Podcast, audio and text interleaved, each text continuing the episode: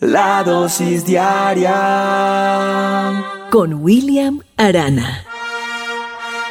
Cuenta una historia de un rey que ofreció un gran premio a aquel artista que pudiera en una pintura dibujar la paz perfecta.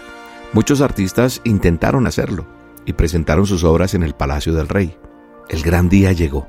El rey observó y admiró todas las pinturas, pero solo hubo dos que a él realmente le gustaron y tuvo que escoger entre esas dos.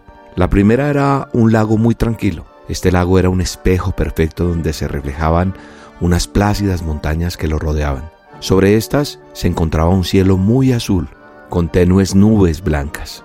Todos quienes miraron esta pintura pensaron que realmente esta reflejaba la paz perfecta. La segunda pintura también tenía montañas, pero estas eran escabrosas y descubiertas. Sobre ellas había un cielo furioso, del cual caía un impetuoso aguacero con rayos y truenos. Montaña abajo parecía retumbar un espumoso torrente de agua. Todo esto no se revelaba para nada pacífico.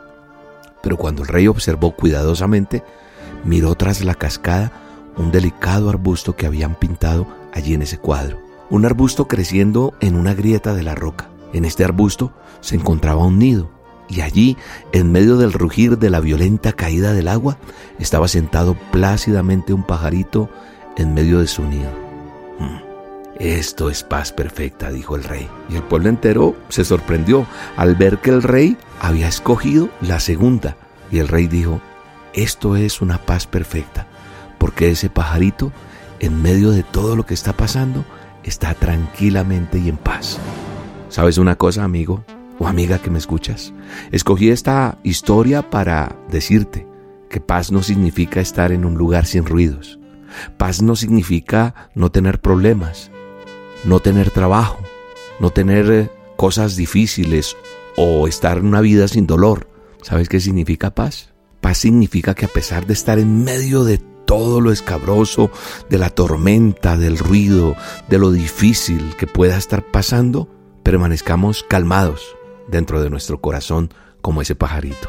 Ese es el verdadero significado de la paz. Jesús por eso nos dice que Él es nuestra paz. Nosotros, mientras hagamos las cosas a conciencia y pidiendo perdón, reparando el daño si fuera necesario, Él nos promete que nos deja su paz en el corazón, no importando las circunstancias. La palabra de Dios, nuestro manual de instrucciones dice en Juan 14, 27, les dejo un regalo, paz en la mente y en el corazón y la paz que yo doy es un regalo que el mundo no puede dar. Así que no se angustien ni tengan miedo. Aférrate a esa promesa. No te angusties, no tengas miedo, porque Dios está con nosotros. Hoy bendigo tu vida y declaro que la paz que sobrepasa todo entendimiento está sobre tu vida, sobre tu trabajo, sobre ese diagnóstico, sobre ese problema, porque descansamos en Él y podemos decir, puedo confiar en el Señor, porque sé que Él me va a ayudar. Te mando un abrazo y Dios te bendiga, hoy y siempre. Puedo confiar en el Señor, que no va a faltar. Puedo confiar en el Señor, que no va a faltar.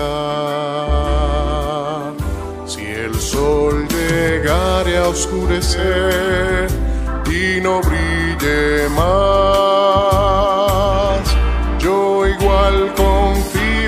Señor que no va a faltar. Puedo descansar, puedo descansar. Y a su mansión Cristo me guiará. Si el sol llegare a oscurecer, no brille más. La dosis diaria con William Arana.